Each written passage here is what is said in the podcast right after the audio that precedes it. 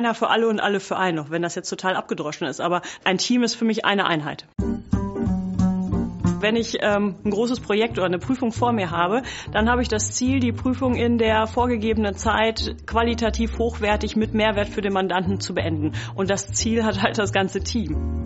Man denkt da ja regelmäßig drüber nach. Ich spreche mit dem Mandanten, ich spreche mit Kollegen, man kriegt hier eine coole Idee oder da erzählt der Mandant, wo es gerade drückt. Und ich meine, das ist ja was, was die Kollegen im Blut haben, was wir alle im Blut haben. Und das ist ja halt das, was halt auch den Spaß an der Arbeit macht.